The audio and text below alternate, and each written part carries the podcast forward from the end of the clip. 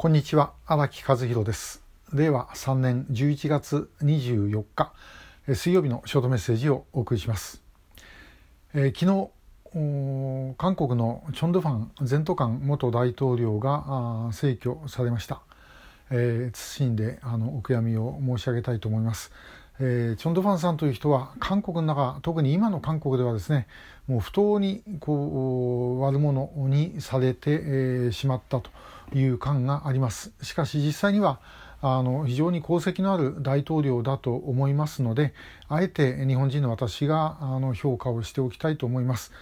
えー、チョン・ドゥファン大統領はあの1961年、えー、パク・チョンヒ大統領がクーデター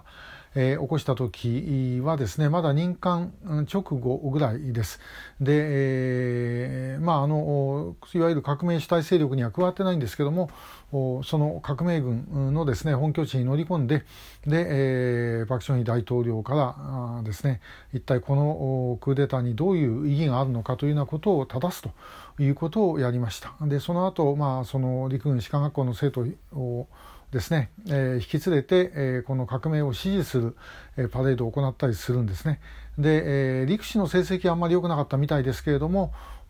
まあ、リーダーシップがあってやはりこう人を引きつける魅力があったんだろうと思います。で同期生があの10月26日に亡くなったあのテウ大統領元大統領ですが、まあ、あのテウさんとはやっぱり性格的にも随分違っていたみたいです。で、えー、チョン・ドゥワン大統領はあの、まあ、パク・チョンヒ大統領が1970年10月26日に、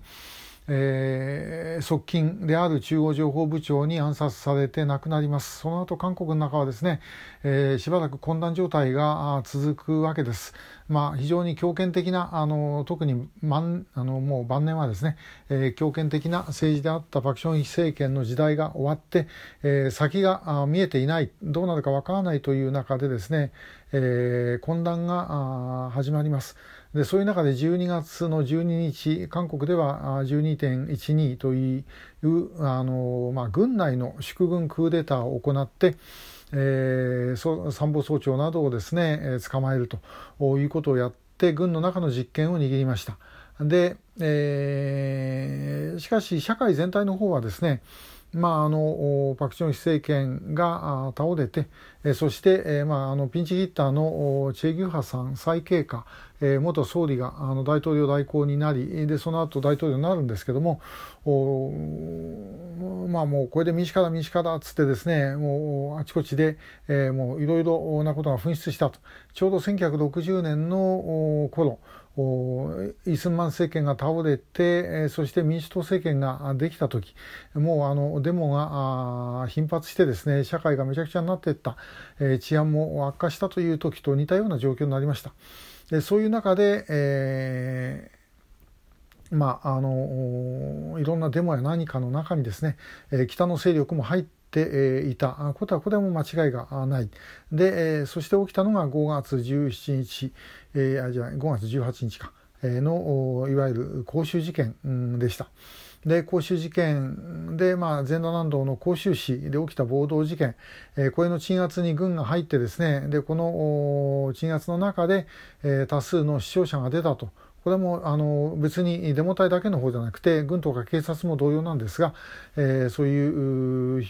まあ、あの怪我した人亡くなった人が出たということで後にこれがですねある意味聖域化してしまいました今の韓国の中で、えー、これをですねあの暴動とかそういう見方をすればもうそれだけでですね、えー、厳しい糾弾を受けるということになっています。である意味で言うと、まあ、ヨーロッパでですね、えー、ナチスのやったことについてちょっとでも評価すればこれも刑事罰になるわけですけどもそういうのと似たような状況になっているということです。で、えー、まあということでその虐殺の当事者ということでのあの後々ですねえー、何度も何度もその叩かれましたそれから、まあ、あの不正蓄財だとかいろんなことでですね、えー、厳しく糾弾をされたんですがしかし後から考えてみると、まあ、あのチョン・ドゥファン大統領の時代1981年から88年までということになりますが韓国はまあ経済的にはもうどんどんどんどん発展してきました。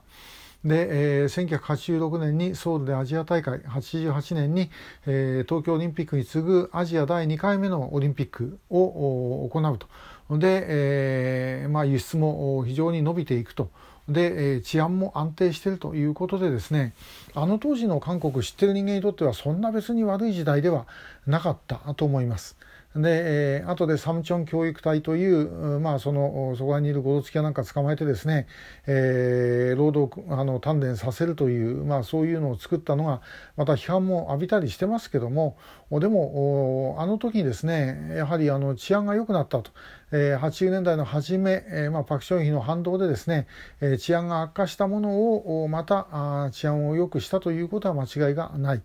で、え、財の部分もあると思いますけども私は公の部分もですねかなり大きい大統領だったんではないかと思います。で、えー、憲法8年のですねあの一任期という規定をちゃんと守って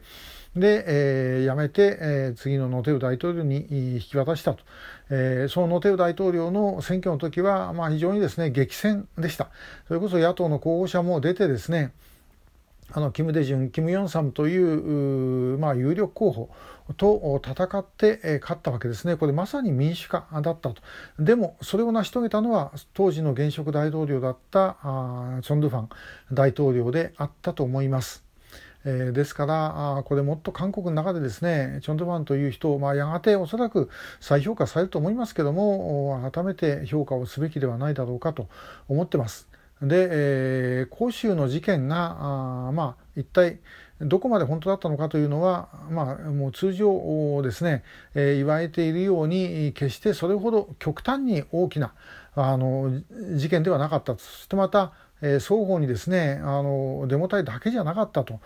いうこととそれからあ実際に北もですねそこに何らかの関与をしていたことは間違いない。で一部には600人の部隊を送り込んだという説もありますけど私はこれはちょっとできすぎじゃないかと思うんですがただ私の友人の工作員のリーはですね、えー、当時北朝鮮にいて、えーまあ、出撃する準備はしてたというふうに言ってましただから、えー、いざとなればもう出すという気には北朝鮮になってたみたいですけども、まあ、その前に鎮圧されたんで、え、まああの作戦は取りやめになったというふうに言ってました。まあ、あの広州にもともといたスパイは動いてるんでしょうからやはり何らかの管理はしてたと思います。で、まあ、そういうさまざまなことを考えた時にあの